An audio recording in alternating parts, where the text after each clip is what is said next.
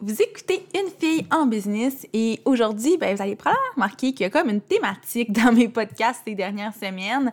Mais vu que j'ai reçu la question la semaine passée quand j'ai publié mon dernier épisode de podcast, ben, j'ai décidé d'enregistrer un épisode pour vous partager vraiment de mon propre point de vue la différence entre une créatrice de contenu et une adjointe virtuelle qui fait de la rédaction ou de la gestion de médias sociaux.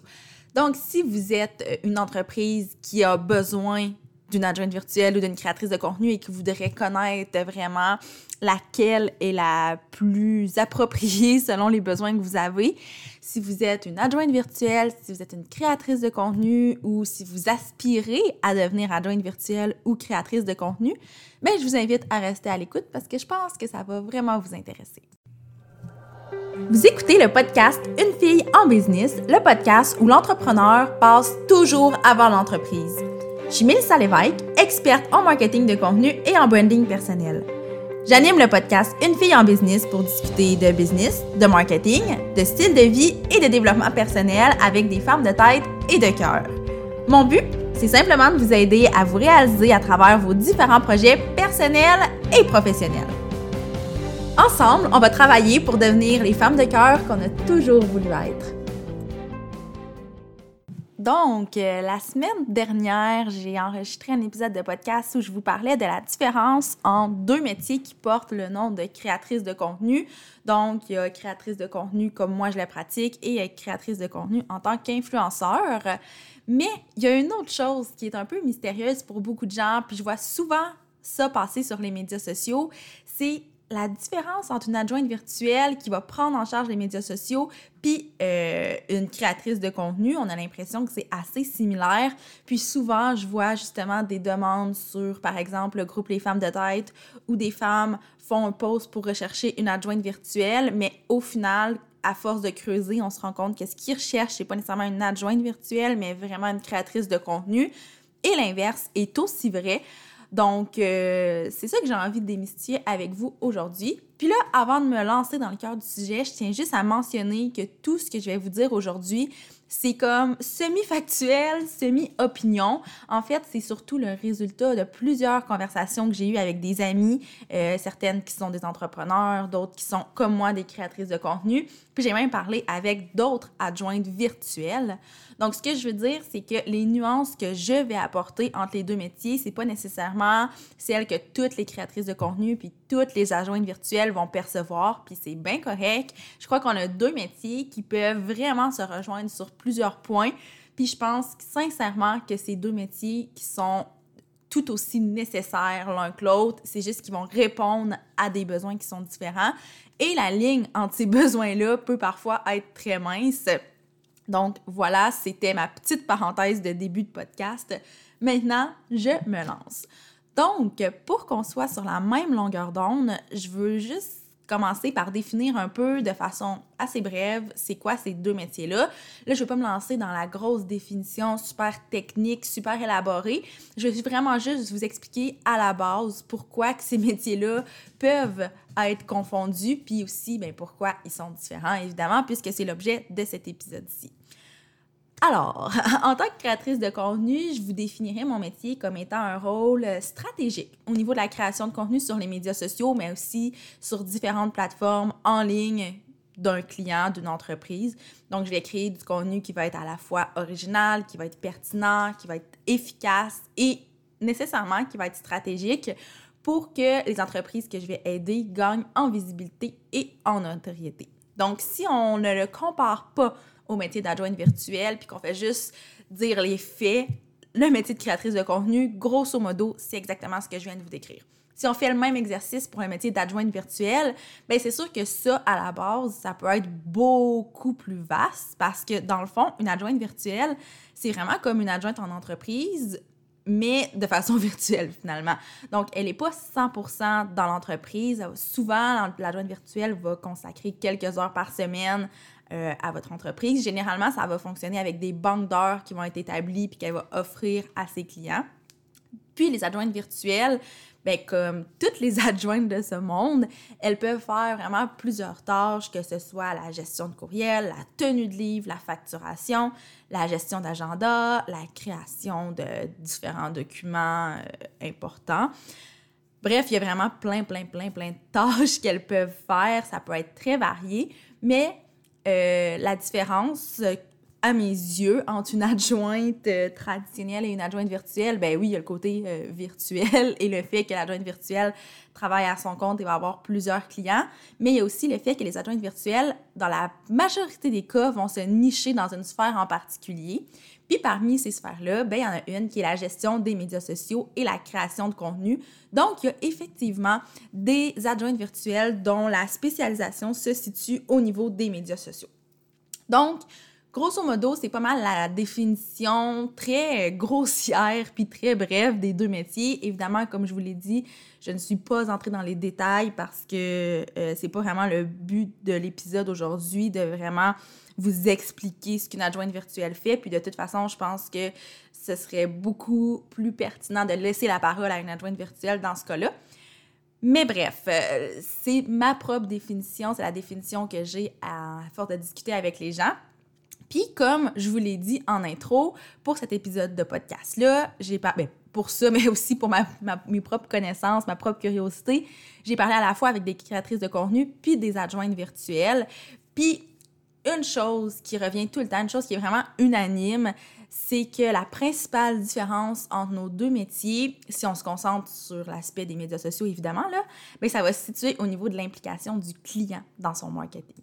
Donc, ce que je veux dire, là, c'est qu'un client ne va pas obtenir la même chose d'une créatrice de contenu et d'une adjointe virtuelle dans son implication sur les médias sociaux. En principe, et là je le dis vraiment en principe parce que c'est du cas par cas, c'est différent pour beaucoup de gens, mais la création de contenu, la création, la créatrice de contenu, pardon, va apporter toutes ses connaissances puis son bagage stratégique pour proposer des idées qui vont être, comme je disais tantôt, innovatrices, qui vont être stratégiques, pour bâtir ensuite un calendrier qui va être lui aussi stratégique et pour répondre, pour créer du contenu qui va répondre à un paquet de critères qui font en sorte que le contenu va être considéré comme du bon contenu, qui va être efficace, qui va être pertinent, original, stratégique. Comme vous voyez, le mot stratégique revient vraiment souvent, mais je pense que c'est un des éléments clés qui va aussi beaucoup, beaucoup différencier la créatrice de contenu versus l'adjointe virtuelle. Puis là, je vous dis pas que l'adjointe virtuelle ne fait pas de stratégie, mais ça sera pas abordé de la même façon. Donc, si je vous parle vraiment uniquement de mon expérience personnelle, parce que c'est l'expérience que je connais le mieux, ben la plupart de mes clients vont se dissocier pas complètement, mais presque de la création de contenu, puis vont me faire confiance avec les pistes stratégiques que je leur propose. Je dis pas que c'est pas le cas avec une adjointe virtuelle, mais selon mon expérience, encore une fois, ce que j'ai observé, c'est que euh, avant de déléguer la création de contenu à une adjointe virtuelle, il y a beaucoup d'entreprises qui vont d'abord établir leur stratégie sur les médias sociaux, que ce soit par eux-mêmes avec leurs propres moyens ou en travaillant avec un coach ou un consultant marketing. Donc, dans plusieurs cas, ce qui va arriver pour les adjointes virtuelles, c'est qu'elles vont déjà avoir une espèce de guideline de la part du client, puis ils vont travailler davantage à l'exécution, alors que la créatrice de contenu va être à la fois dans la réflexion stratégique et ensuite dans l'exécution. Là, je veux que vous me compreniez bien, quand je dis ça, c'est pas euh, ce que je fais, c'est juste énoncer des différences. Il n'y en a vraiment pas un qui est mieux que l'autre. Puis c'est arrivé très souvent que moi-même, j'ai référé des clients vers une adjointe virtuelle qui correspondait vraiment plus à leurs besoins et à ce qu'ils recherchaient. Puis à l'inverse, c'est aussi arrivé que je me suis fait référer par des adjointes virtuelles avec qui j'ai même aussi travaillé en collaboration sur certains mandats. D'ailleurs, j'en profite pour faire une petite parenthèse en m'adressant aux adjointes virtuelles et aux créatrices de contenu ou à celles qui aspirent à pratiquer un de ces métiers-là. Si vous vous reconnaissez pas du tout ou plus ou moins dans le portrait que je dresse de votre métier, bon, first thing first, ça se peut. Comme je l'ai dit tantôt, je ne détiens pas la vérité absolue. Ce que, je, ce que j'explique, c'est vraiment selon mon point de vue, selon l'expérience que j'ai. Mais peut-être que vous portez juste pas le bon titre. Puis ça se peut que ça soit ça. Peut-être que vous vous présentez comme créatrice de contenu, mais qu'au fond, le service que vous voulez vraiment offrir, c'est celui de notre joint virtuel au même titre que vous portez peut-être le titre d'adjointe virtuelle spécialisée en médias sociaux, mais au fond, votre job va vraiment s'apparenter plus à celle d'une créatrice de contenu. Donc, je veux juste vous inviter à vous questionner par rapport au titre que vous vous attribuez.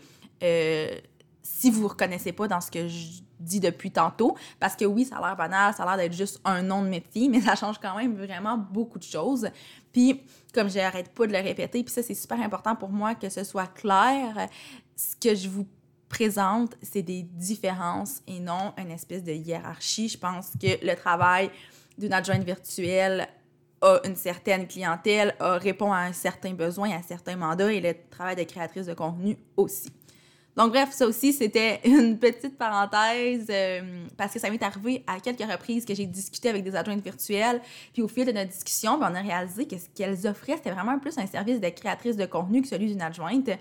Puis, je me suis dit que ça pouvait être intéressant de vous en faire part dans ce podcast-là parce que, euh, ça arrive, moi-même, là, à un certain moment, je me suis questionnée si, à la place, je devais pas être une adjointe virtuelle qui se spécialisait en médias sociaux et évidemment, pour moi, la réponse a été non, c'est pas, pas du tout ça que j'offre parce qu'il y a toute la stratégie et la réflexion qui vient avec ça. C'est pas d'exécuter les idées du client, mais c'est d'apporter mes idées et ensuite de les mettre à exécution.